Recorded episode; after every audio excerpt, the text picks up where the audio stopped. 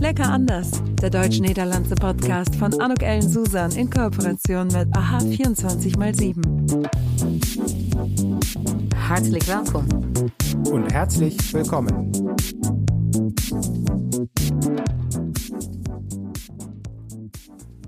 Dieser Podcast wird durch das Dutch German Desk von Grant Thornton und Wars Klein Grant Thornton unterstützt.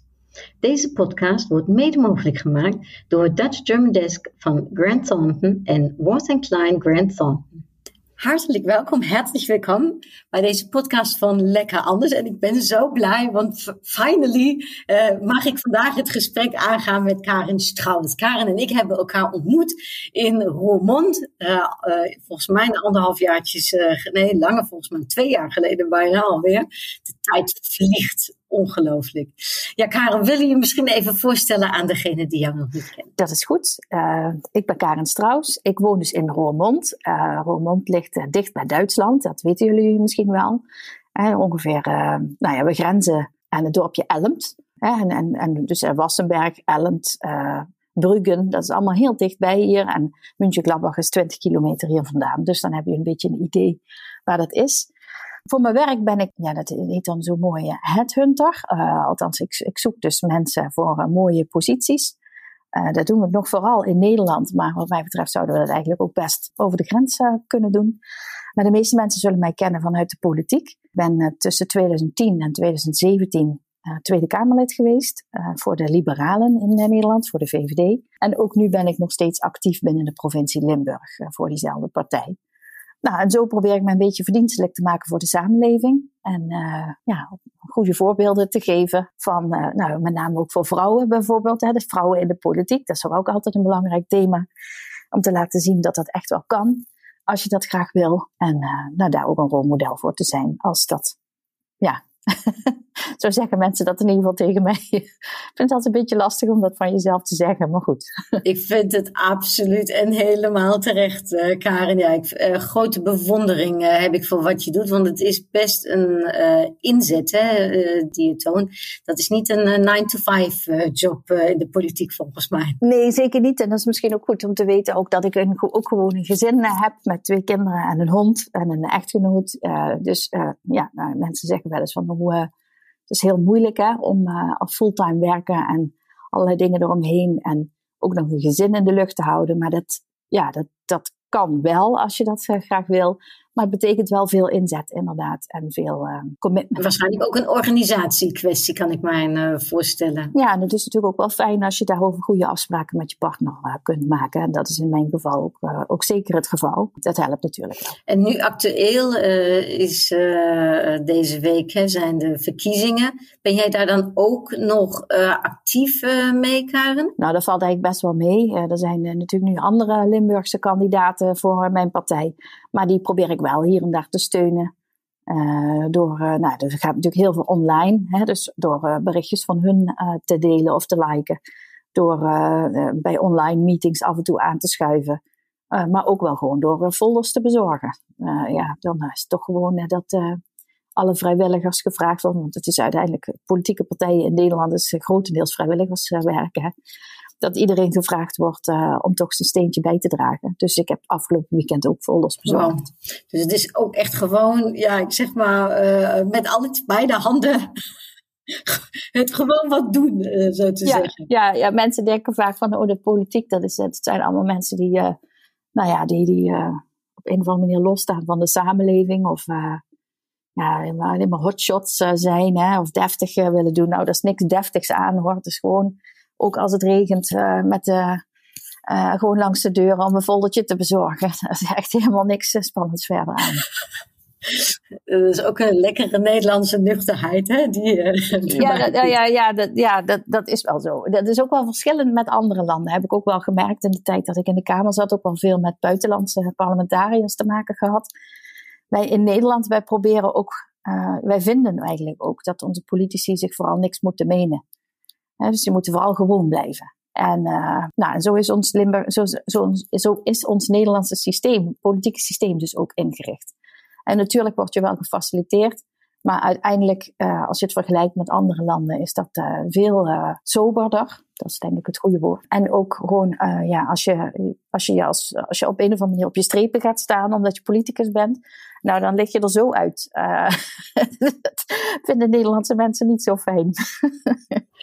ja, dat uh, doe maar normaal, dan ben je al gek genoeg. Hè? Dat is een beetje de ja, gedachte daarachter. Ja, ja zeker. Kijk, uh, het feit dat Mark Rutte altijd op de fiets naar Binnenhof gaat. Hè, en dat, zijn natuurlijk, ja, dat vinden mensen in het buitenland vaak heel vreemd. Maar in Nederland vinden we dat eigenlijk juist wel mooi. Ja, wij kunnen ons dat niet voorstellen dat Angela Merkel met de fiets naar de Bundestag komt. Nou ja, ze zou, ik weet niet hoe, precies hoe ver ze er vandaan woont, maar ze zouden het eens moeten proberen. Misschien, het is wel een verkiezingsstunt.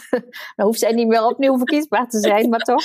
Ja, want misschien voor degene die naar ons luisteren. Kijk, jij zit natuurlijk helemaal in het politieke systeem, maar misschien voor de Duitsers die wel Nederlands uh, verstaan ook. Hè, um, kun je zo'n beetje uitleggen van hoe ook nu bij de verkiezingen, wat, wat op het moment uh, speelt. Want ja, uh, we krijgen natuurlijk het een en ander mee, maar waarschijnlijk niet zo intensief als uh, dat bij jullie het geval is. Ja, en wat zou je dan willen weten? Over het Want Ik bedoel, als ik ga vertellen, dan ben ik een uur eh, nog aan het praten over hoe dat in elkaar zit. Dus even een beetje meer to the point. Ja, misschien een beetje even in de grote lijnen. Uh, wat op het moment uh, speelt. Kijk, het, uh, ik denk wat iedereen meegekregen heeft, is dat Rutte eigenlijk afgetreden is al, al een mhm. beetje. Mm -hmm. maar zich toch weer voor de verkiezingen stelt. Ja. Um, en um, ja, hoe ziet de situatie er op het moment uit? Wat denk jij, wat er in twee dagen, hè, op de 17e hè, zijn verkiezingen. Ja, ja, precies. Ja. Deze week zijn dus de verkiezingen. Uh, die waren al gepland. dus in Nederland gaan in principe uh, één keer per vier jaar gaan we naar de stembus voor uh, Tweede Kamerverkiezingen. En de Tweede Kamer is vergelijkbaar bij jullie de Bundestag. dus dat zijn de landelijke verkiezingen. Ja, dus het duurt inmiddels wel al langer. Het is een, een traject dat al langer loopt. Maar we hebben in Nederland het systeem waarbij mensen betalen voor kinderopvang. En dat wordt uh, naar rato van het inkomen wordt dat uh, gedaan. En dan krijgen ze, af, ook weer afhankelijk van het inkomen, krijgen ze ook weer geld terug via de Belastingdienst. En uh, je kunt je voorstellen dat als jij meerdere kinderen hebt die ook nog meerdere dagen naar de kinderopvang gaat, dat dat uiteindelijk al vrij snel in de papieren kan lopen. Dus het is echt wel een kostbare kwestie. Dus die mensen um, ja, ik heb zelf dat uh, ook uh, gehad. Althans, ik kreeg dan niet zoveel terug via de belasting. Ik moest vooral betalen, maar dat is verder niet erg. Uh, maar in ieder geval, de, ja, je, je, verwacht dat dat geld ook terugkomt. Nou, en daar zijn fouten mee gemaakt bij de Belastingdienst. Waardoor mensen die er wel recht op hadden, die toeslagen uiteindelijk niet gekregen hebben. En er zijn twee Kamerleden, uh, Pieter Omtzigt van het CDA en Renske Leijten van de SP, die zijn daar echt bovenop gedoken. En het heeft best wel lang geduurd voordat daar eigenlijk de onderste steen boven was. En, en nog steeds druppelen er nu nog wel dingen naar boven die nog steeds met die zaak te maken hebben. Dus eigenlijk is nog steeds niet alle informatie boven water. En ze hebben echt wel heel veel moeite moeten doen voordat, nou ja, voordat helder was wat er nou precies aan de hand was. En ook uh, voordat er echt verantwoordelijkheid genomen werd om het probleem op te lossen. Dus dat, dat bij elkaar heeft denk ik ja, een jaar of drie ongeveer geduurd. Dus echt best wel lang. En al die tijd zitten die mensen met een financieel probleem. en dat, dat, is, dat loopt zelfs al langer. Dat zijn financieel problemen. En in Nederland, als je, ja, als je ruzie hebt met de Belastingdienst, zeg maar zeggen, dat is niet fijn. Duitsland, in Duitsland ook niet. dat zal in Duitsland ook niet zo zijn. Nee, precies. Nee, maar goed, dus er zijn echt wel mensen die behoorlijk in de financiële problemen zijn geraakt, die, uh, uh, waar huwelijken gestrand zijn, die, ja, mensen die ook eh, psychisch in de problemen zijn geraakt, omdat ze eigenlijk voor iets verweten werd, namelijk dat ze gefraudeerd hadden met die toeslag, terwijl dat helemaal niet het geval was. Nou, en het allerergste wat er nog bij kwam, was dat eigenlijk toen daar dus op doorgevraagd werd van wat is dan nou precies gebeurd, is dat er aanwijzingen zijn, of ja, aanwijzingen, dat het eigenlijk uh, helder werd dat daar ook een, um, ja, dat daar een bepaalde discriminerende factor in heeft gezeten. In het controleren van die mensen. Dus uh, de Belastingdienst doet natuurlijk digitaal uh, soort steekproeven in het systeem. En dan maak je een, een, een, logaritme voor om die steekproeven als het ware eruit te, te halen. En, en daarin zaten variabelen rondom uh, bijvoorbeeld nationaliteit of achtergrond of achternaam, uh, dat soort zaken. Nou, en dat is natuurlijk helemaal uh, niet gewenst. Dus dat is eigenlijk gewoon institutionele discriminatie geweest. Nou, en dat allemaal bij elkaar heeft ertoe geleid dat in eerste instantie ehm, de minister die de belastingen deed is afgetreden. Toen zijn er twee nieuwe voor in de plaats gekomen. En toen is er een enquête, nee geen enquête, een onderzoek, een parlementair onderzoek geweest.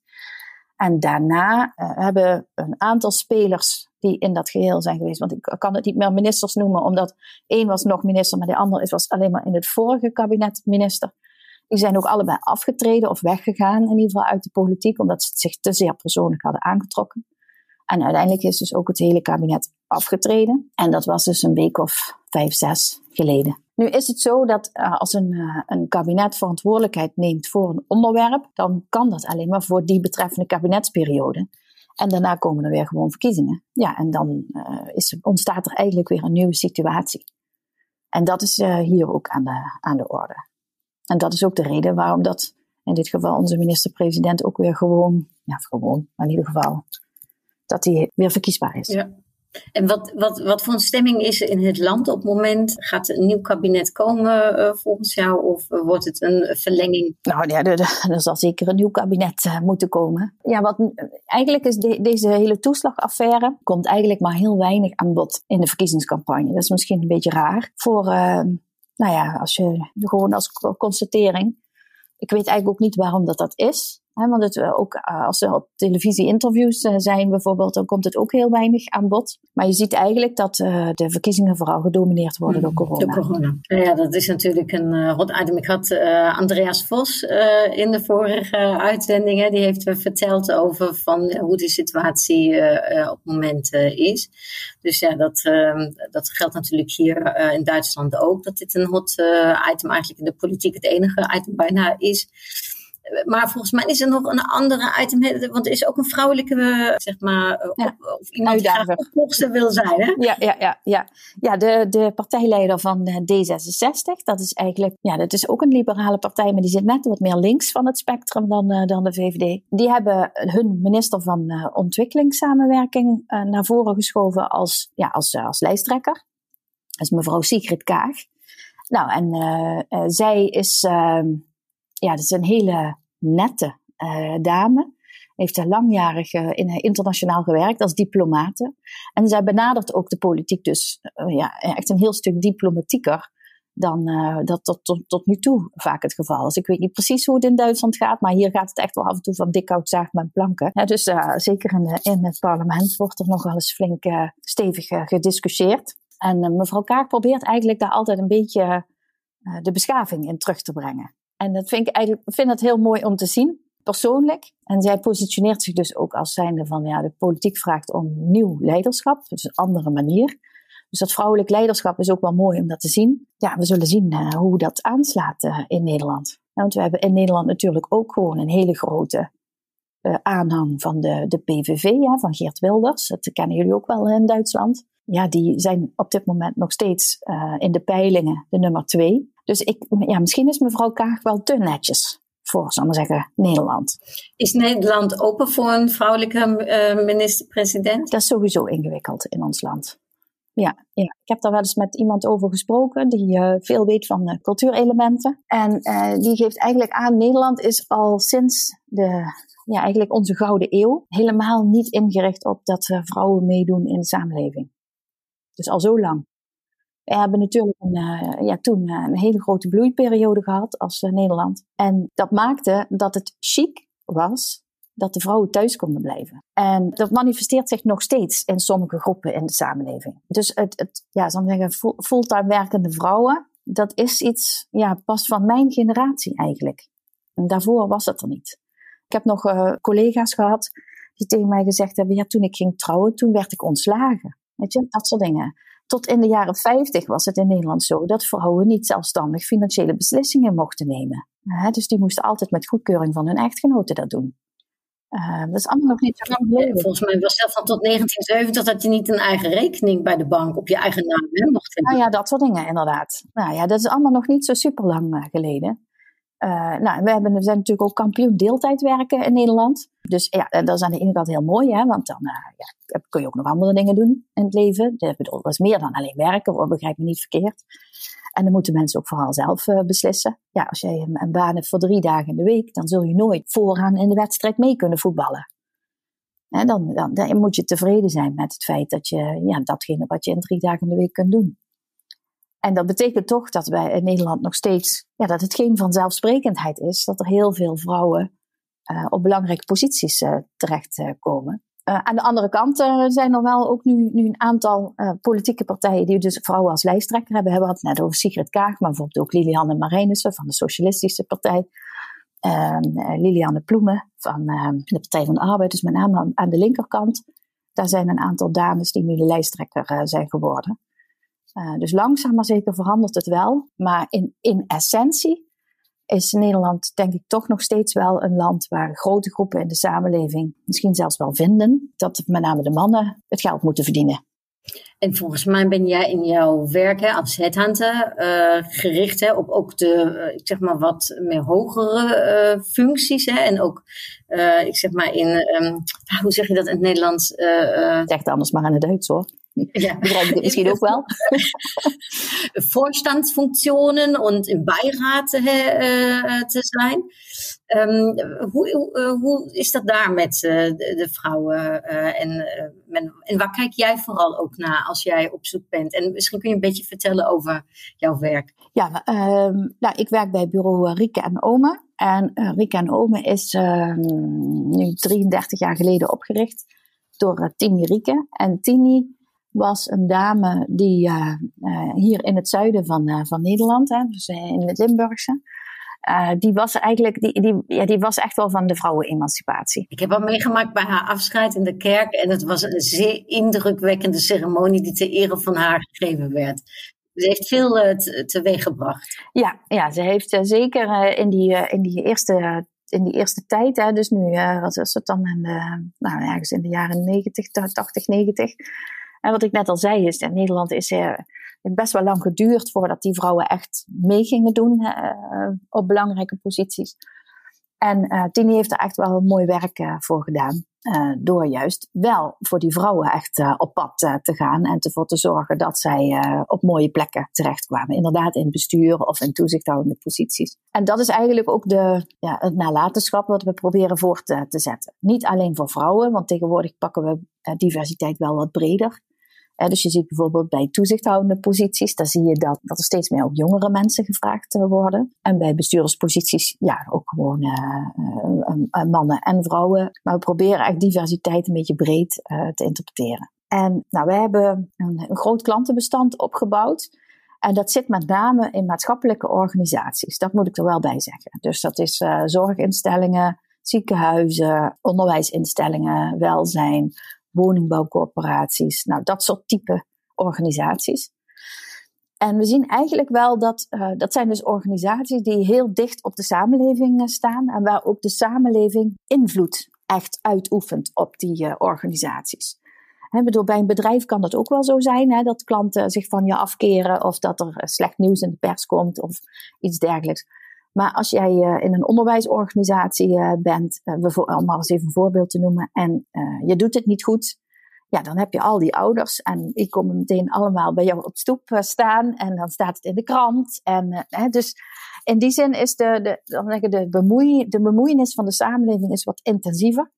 Waardoor als je een stakeholder-analyse gaat maken voor die betreffende posities hè, als bestuurder, dat je dus ook ziet dat die heel veel stakeholders hebben waar ze allemaal mee moeten schakelen. En dat betekent dat een andere type leiderschap is dan wanneer jij een bedrijf uh, uh, runt en jij eigenlijk de baas bent. En vooral als het ware, ja, sturend kan zijn. Dus uh, ja, de type bestuurder die gevraagd wordt in die maatschappelijke organisaties is ook wel echt aan het veranderen de afgelopen tien jaar, denk ik. Dus voorheen was het nog wel, ook wel bij, bij dit soort type organisaties zo, dat er vaak nou, dan werd er iemand gezocht met een MBA of zo. En dan moesten de financiën moesten op orde. En uh, nou ja. dan werd er in dat soort uh, termen gedacht. En dat wordt eigenlijk steeds minder gevraagd. Uh, eigenlijk wordt steeds meer. Waarschijnlijk veel meer communicatie en cultuur. Ja, en verbindende kwaliteiten met name. Want je, kun, je moet je voorstellen dat ja, de ene dag ben je met een huurdersorganisatie in gesprek. De andere keer ben je met de OR in gesprek. Dan komt de krant weer naar je toe met, uh, met beelden. Dan moet je verbindingen maken met je conculega's. Uh, heel, heel vaak als je samen in een bepaalde wijk actief bent uh, of iets dergelijks. De, de overheid is steeds meer ook in Nederland uh, ja, veel meer een soort regisseur in plaats van dat ze bepalend zijn. Dus, dus de overheid geeft eigenlijk een soort brede kaders aan en daarbinnen moeten die organisaties functioneren. Nou, en dat maakt dat eigenlijk ja, leiderschap dus een andere invulling gaat krijgen. En dan krijg je dus ja, dat verbindende kwaliteiten uh, veel meer van onderop naar boven uh, brengen. Mensen ruimte geven, maar wel ook heldere kaders uh, geven. Dat dat veel belangrijker wordt. En um, dat is dus ook met name waar, waar wij naar kijken. En is daar, een, ik weet niet of je dat weet, maar is daar een verschil tussen Duitsland en Nederland? Kun, zou je dat kunnen plaatsen of is daar jouw ervaring gebied niet zozeer? Ja, dat durf ik eigenlijk niet zo te zeggen. Daar heb ik niet zoveel kijk op. Het, in Duitsland is natuurlijk bij dit soort type organisaties de rol van de overheid is vaak anders dan in Nederland. Wij zijn in Nederland natuurlijk ook de ultieme uh, poldercultuur uh, geworden. Ja, dat heeft ook zijn nadelen hoor. In crisis zeker. Dat zien we nu hè, met die coronacrisis. Ja, dan moest echt bij, ons echt oeverloos gepraat worden voordat er iets in, in actie komt. en ook wel eens dat we daardoor af en toe lijken achter de feiten aan te lopen. Uh, maar dat heeft met het systeem uh, ook uh, te maken. En dat is in Duitsland toch wel net iets anders. Dus dat durf ik niet helemaal te zeggen. Maar wat, je, wat ik denk dat wel hetzelfde is, is dat ook medewerkers, de jongere generatie medewerkers, zo'n traditionele baas, hè, die hun instructie geeft, als het ware, dat niet meer willen. En uh, dus dan gaat het nog niet zozeer over, is dat nou de competentie van de bestuurder aan zich, hè, die gevraagd wordt. Maar als jij je medewerkers wil boeien en binden aan je organisatie, hè, dus als je graag wil dat ze bij je blijven, dan moet je dus iets anders laten zien dan alleen maar top-down ja, besturen. Ja. Dat uh, krijg ik hier ook mee van uh, jongeren die ja, hun eerste baan nu uh, hebben, dat ze heel anders in het zakelijke leven staan dan dat ik dat bijvoorbeeld vroeger uh, was, of volgens mijn, mijn generatie, die in het begin dachten van ja, we moeten eerst maar even laten zien wat we allemaal kunnen en uh, hard werken en dan misschien kunnen we een keertje ook oogsten. Maar die houding is een heel andere geworden. Ja, die is echt heel anders. Uh, jonge mensen, zelfs in hun eerste baan, hebben al veel sneller het gevoel van uh, en wat brengt de werkgever mij? Hè? En niet meer alleen maar wat kan ik aan de werkgever brengen. Ze zijn vaak ook meer op zoek naar maatschappelijk verantwoord ondernemen. Hè? En, dus doet mijn organisatie daar ook iets aan? En kan ik me daaraan verbinden? Dus het, het, is inderdaad een heel ander, ja, het is, ja, ze noemen dat in de, in de theorie motivatiefactoren, dan, dan dat dat vroeger was. En salaris of zo, ja, dat weet je, dat is, ja, dat is wel belangrijk. Maar ja, of een auto van de zaak, hè, volgens mij speelt dat totaal niet meer zo mee. Ja, nu in coronatijd heb je niks aan een auto van de zaak. Nee, dat is niet zo. Die staat alleen maar voor de deur, dus daar heb je helemaal niks aan. dat is een groot, uh, uh, daar heb ik uh, volgens mij ook een grote fout in gemaakt. Ik heb een mooie auto, maar die is bijna niet gereden. Nee, precies. Ja. ja, goed, dat had je natuurlijk van tevoren niet geweten. Maar... Um, eh, ja, dus de, de, de, uh, de, jonge generatie zoekt echt iets anders. En dus ook een inspirerend leider, hè? of in ieder geval een, een, een baas waar ze, waarvan ze, ja, die het goede voorbeeld geeft. En die hun als het ware de ruimte geeft om ook zelf het goede gedrag te kunnen laten zien. En dat goede gedrag is dus ook niet alleen maar geld verdienen voor de baas, maar ook wel van in verantwoording met, met de samenleving kunnen zijn. Ja, dat, dat vindt men steeds belangrijker. En uh, ja, dat vraagt dus ook in het bedrijfsleven en dus ook in Duitsland, denk ik, ander type leiders. Absoluut. Ja, ik denk dat uh, in dat geval zijn wij niet zozeer lekker anders, maar daar zijn we zeer gelijk op, dat, op dat vlak. En dan moet ik je toch nog even wat totaal anders vragen. Want ja, jij woont dus in Roermond, heb je aan het begin gezegd. Nou, daar gaan het komen natuurlijk alle Duitsers lekker, hè? tenminste nu op dit moment niet. Maar normaliter in het outletcenter en dan ook de stad in. hoe, hoe wordt dat zo ervaren? Nou ja, jij zegt, je, uh, je zet je ook in de politiek in hè, voor, uh, voor Roermond. Is het een, een buur die, die graag uh, gezien is? Of zegt men op een bepaald moment, nou, nu is het ook wel even weer goed geweest? Ja, zijn de Duitsers nou een goede buur? Ik denk dat daar verschillend over gedacht wordt. ik zal het heel voorzichtig zeggen. Nee hoor, deze, aan de ene kant is, ik bedoel, ik vind het altijd heel erg leuk dat er verschillende culturen uh, dus als je in Roermond rondloopt, dan, uh, dan hoor je evenveel uh, in de zomer hoor je evenveel Duits als dat je Nederlands hoort. En op zich heeft dat ook wel zijn charme. wat een beetje een nadeel is, is uh, dat ja, iedereen alleen maar in het weekend komt. Of op een Duitse feestdag. Ja, en dat dan echt onze hele stad helemaal een soort verkeersinfarct uh, heeft. Ja, dat, is, dat, dat, vinden mensen niet zo leuk. En ja, dus dat het ook wel eens als te veel wordt ervaren. Of te veel in ieder geval op een bepaald moment. En dat is natuurlijk altijd lastig. Aan de ene kant kan, kunnen onze ondernemers daar natuurlijk ook een mooie boterham aan verdienen. Uh, maar aan de andere kant, als je echt uh, gewoon uh, van de, met de auto niet meer van de ene kant naar de, van de stad naar de andere kant kan komen, omdat het gewoon helemaal vast zit, ja, dan vindt het niemand fijn. Ja. En ik denk altijd van, Roermond heeft ook nog zoveel meer te bieden dan enkel en alleen het outletcentrum, wat ik trouwens ook natuurlijk erg leuk vind. Maar er is een mooi meer. Volgens mij weten heel veel mensen dat helemaal niet. Dat als ze verder uit zouden rijden, dat ze dan nog veel meer gaan. Dat is op zich ook wel. Uh, ja, er is nog veel meer en uh, dat is ook verder prima. Uh, maar ook de, de havens, de plezierhavens in de, in de regio Roermond daar zijn heel veel uh, Duitse vaste gasten die daar uh, dus hun boot ook hebben liggen. Hè. Dus, uh, wel weten. dus er zijn er wel een heleboel die het ook weten. Dus wat we moeten oproepen is dus kom van maandag tot en met vrijdag in plaats van het weekend. Ja, ja ik, denk, ik denk ook dat het voor de mensen zelf ook veel fijner is. Bij de outlet en om dan in de rij te gaan staan om bij een winkel iets te mogen gaan kopen. Ja, ik weet niet hoe jij daarover nadenkt hoor, maar ja, dat heb, ik vind dat toch altijd wel een beetje... Ja, wij gaan altijd heel anticyclisch. Wij gaan s ochtends als eerste, echt vroeg om negen, dan is er namelijk nog niks aan de hand. En als dan de mensen komen, dan gaan wij lekker in een cafeetje zitten en uh, wat uh, drinken. Nou, en dat is denk ik ook wel uh, de, de, ja, soms komen de Duitse gasten ook echt alleen maar voor het outletcenter. En dat is natuurlijk wel heel erg jammer, want Roermond is een heel compact stadje. Uh, waarbij je gewoon, als je de auto bij de outlet laat staan en je loopt eventjes door uh, het centrum in, ja, dan zit je meteen op de markt, uh, waar de, ja, normaal gesproken dan de terrasjes staan en je kunt zitten. En ja, als je nog een straatje verder loopt, dan ben je aan de kade waar je aan het water kunt zitten. En weet je, het is, het is allemaal heel dichtbij en, en heel goed bereikbaar. Hè? Zo, het, is echt, het is echt een compact stadje. Het heeft ook de vorm hè, van een soort ruit als je het vanuit de, de lucht uh, bekijkt. Ja, en dat, ja, dat, eh, ik denk... En je kunt heerlijk eten in Roermond. Dat, uh, dat is toch ook een stuk Burgondisch levensstijl, of? Ja, nou, ja zeker. Het is de, na Maastricht de oudste monumentenstad van, van, van Limburg. Hè.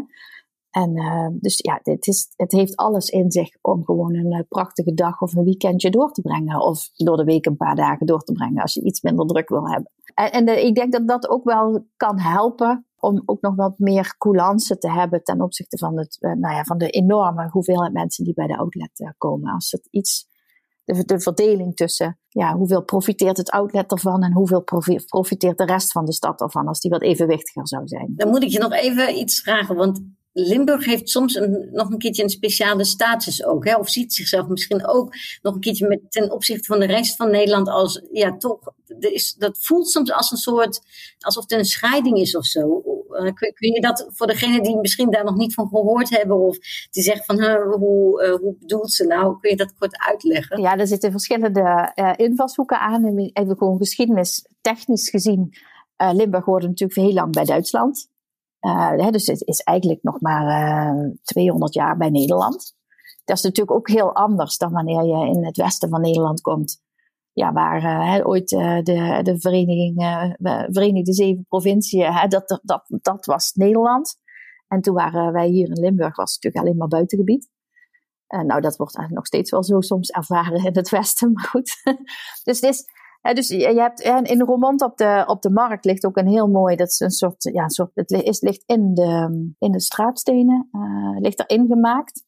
En dat is een soort taartpunt waarin je kunt zien, uh, nou ja, bij, bij welke heerser Roermond in het verleden allemaal heeft gehoord. En er zijn dus al die verschillende taartpunten en dan kun je dus zien dat inderdaad we heel lang bij Duitsland ook uh, gehoord hebben, maar ook bij de Fransen en bij de Oostenrijkers. En, uh, dat maakt dus dat we wat minder lang al bij Nederland zijn. Dat is, dat, is, is één. Maar het zit hem ook in de afstand. Hè? Dus bij ons een stuk, ja, ik heb een tijdje ook in Amsterdam gewoond. Dat, dat vinden mensen toch over de mensen die daar wonen, vinden zich toch net wat belangrijker.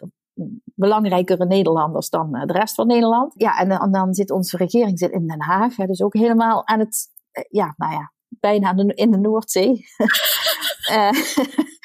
dus, dus dan is Limburg ook wel heel ver weg. Uh, kijk, en dat is natuurlijk de laatste jaren allemaal niet meer. Is dat ook maar gewoon een kwestie van anderhalf tot twee uur rijden.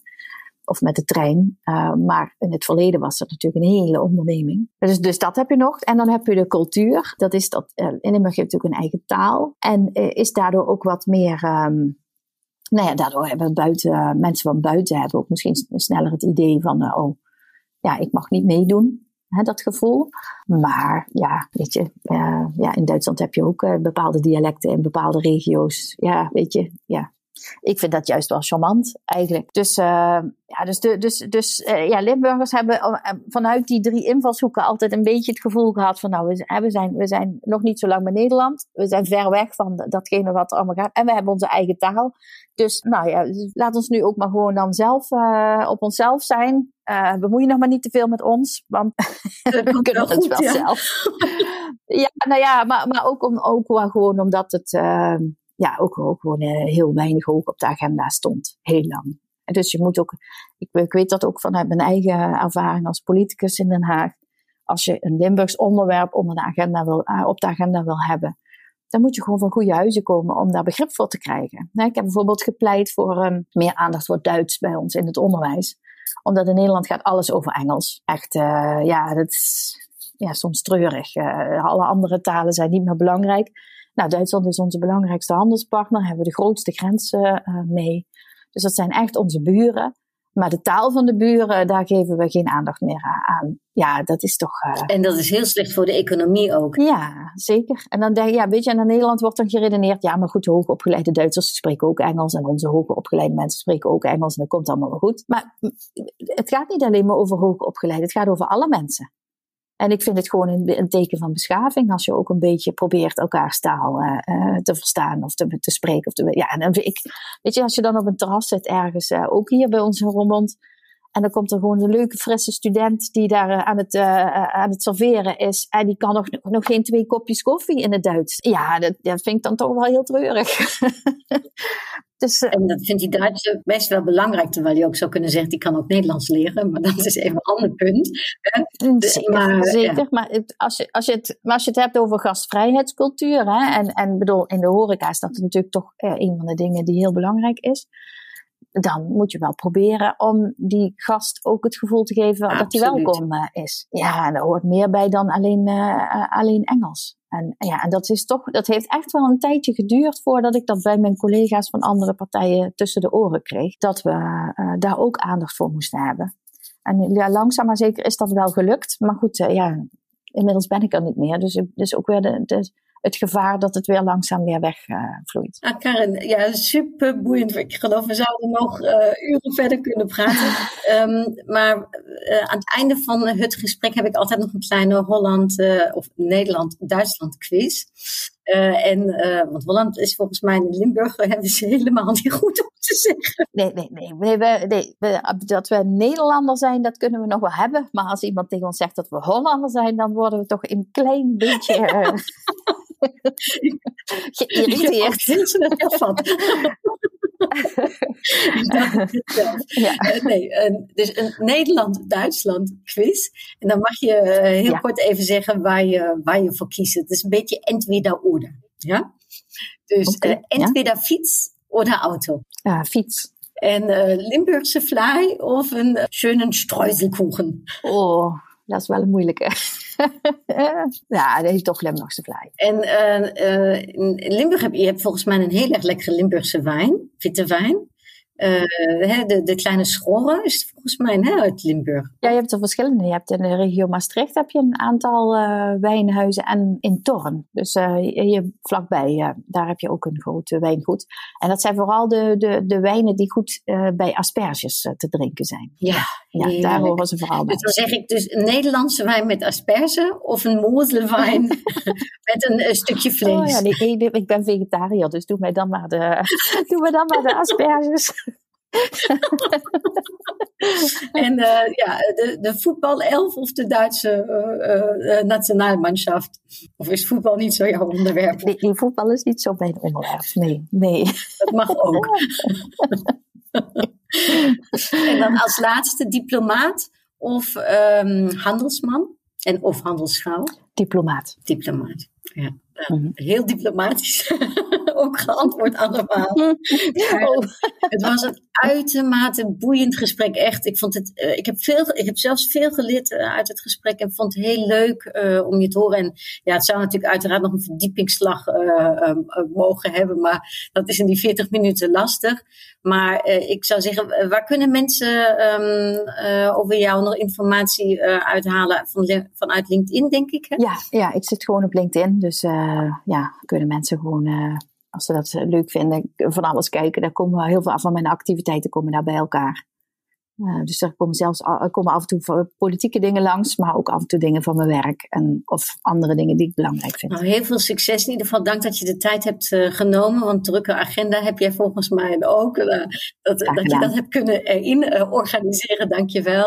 Heel veel succes met al je onderwerpen, met het inzetten toch ook voor ons vrouwen, waarvoor hartelijk dank. Uh, want ja, het moet toch gebeuren, helaas nog.